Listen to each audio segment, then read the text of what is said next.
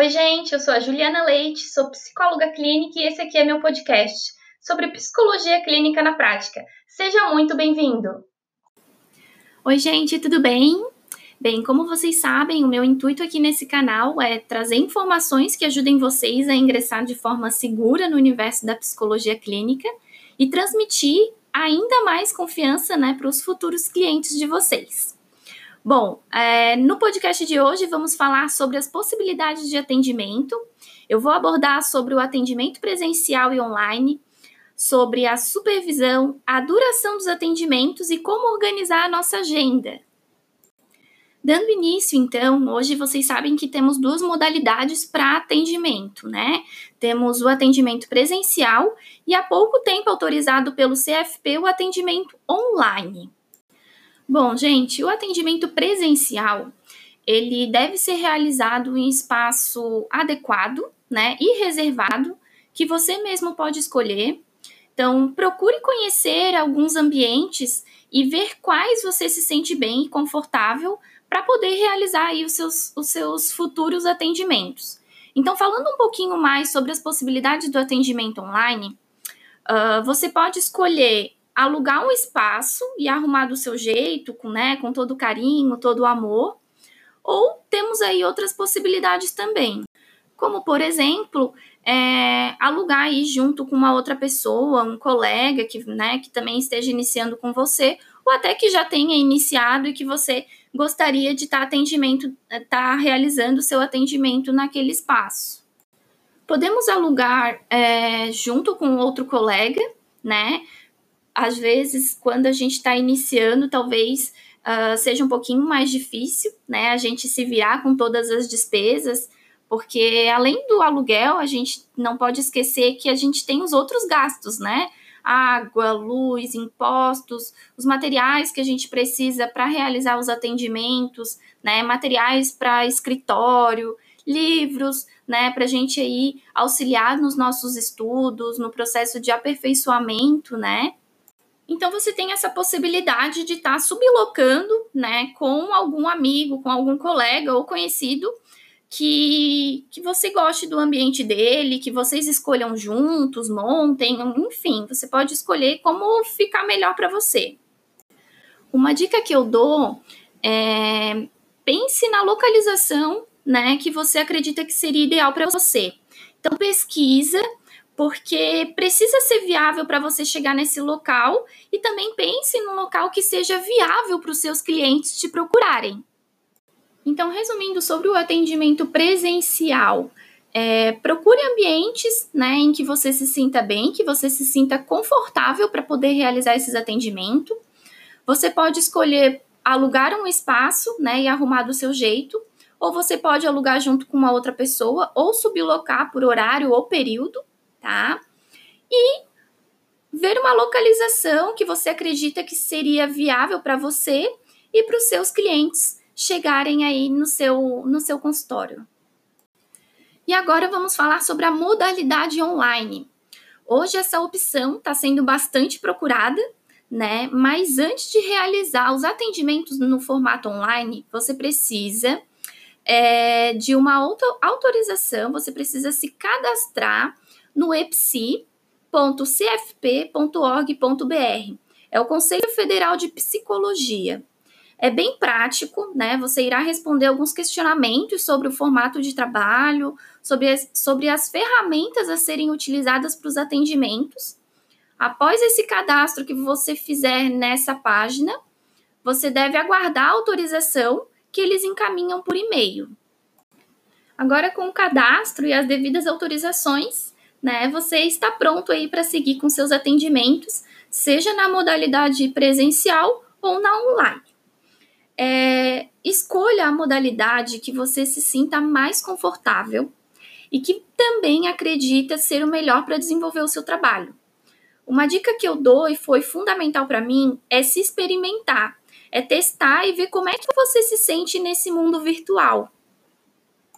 Outra dica que eu dou e que me ajudou bastante é, foi questionar esses meus clientes né, sobre a modalidade online. Como é que eles se sentiram, como é que foi a sessão, né? Então, a gente se experimenta, a gente tem que nos sentir, mas a gente também precisa ir de um feedback do nosso cliente. E isso foi essencial também para eu continuar ou não com os meus atendimentos. Hoje eu atendo tanto na modalidade presencial, mas a maioria dos meus clientes está no formato online. Falando então sobre supervisão, é, digo para vocês que foi algo que me ajudou muito e que me ajuda até hoje foi dar início à supervisão depois de iniciar os meus atendimentos. Digo para vocês que foi fundamental aí quando eu dei início aos atendimentos, né? Foi procurar esse profissional. É, digo para vocês que precisa ser um profissional que vocês confiem, né? Que, que trabalhe na mesma abordagem que você, ou que você gostaria de estar tá se especializando, que você se sente uh, mais à vontade e que tem afinidade, né? Esse profissional, ele tem o papel de supervisionar, tá? E auxiliar você a construir caminhos e possibilidades de intervenções. Ele vai te ajudar a conduzir de forma efetiva, né, é, o processo com seus clientes. Então, ele deve possuir aí uma experiência, tanto na parte teórica quanto na parte prática, né, para ele melhor te orientar. Com esse profissional, você vai discutir, né, os casos que você queira levar, que você acha às vezes que está empacado, que você está tendo alguma dificuldade, né, enfim, que você realmente está precisando aí de um norte, ou até mesmo que você esteja iniciando e quer confirmar se a sua uh, se a sua forma de conduzir o processo está sendo uma forma efetiva, tá? Vamos falar agora então sobre a duração dos atendimentos. As sessões individuais têm a duração em média aí de 50 minutos. Entretanto, é, dependendo da demanda, pode ser de menor ou maior duração. É comum essas sessões acontecerem uma vez por semana também. Em alguns casos, o psicólogo ele pode sugerir o aumento desse número, tá? De sessões por semana ou também o espaçamento delas, fazendo encontros quinzenais ou até uma vez por mês, se for coerente para o caso que você esteja atendendo. Bom, eu organizo eles é, a cada uma hora. Então, mesmo tendo a duração de 50 minutos aí em média, esses minutinhos extras que eu tenho, eu faço algumas anotações, uh, eu como, é, eu procuro relaxar, ouvir uma música, ler alguma coisa, enfim.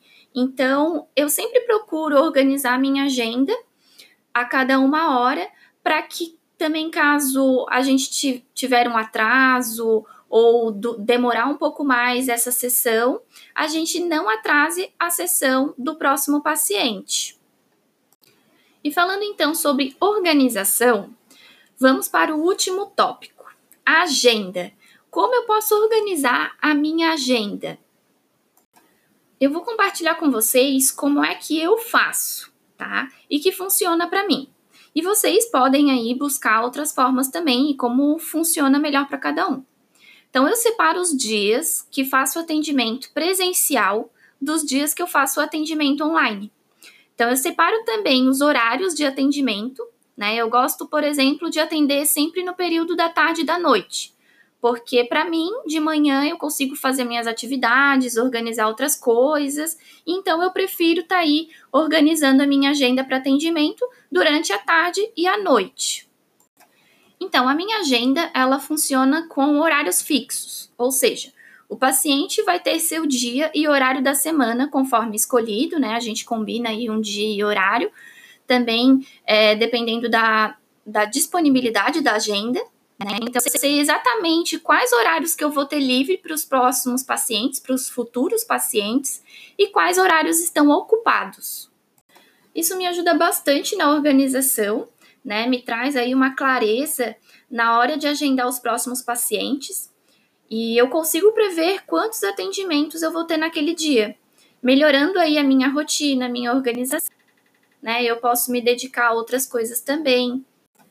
Então, como eu falei para vocês, eu trabalho com os dias e horários fixos para cada paciente, me dando uma melhor visualização do meu dia. Bom, eu utilizo a agenda do Google, tá? É, mas você pode organizar da maneira que você achar melhor, seja por agenda de papel ou apps, né?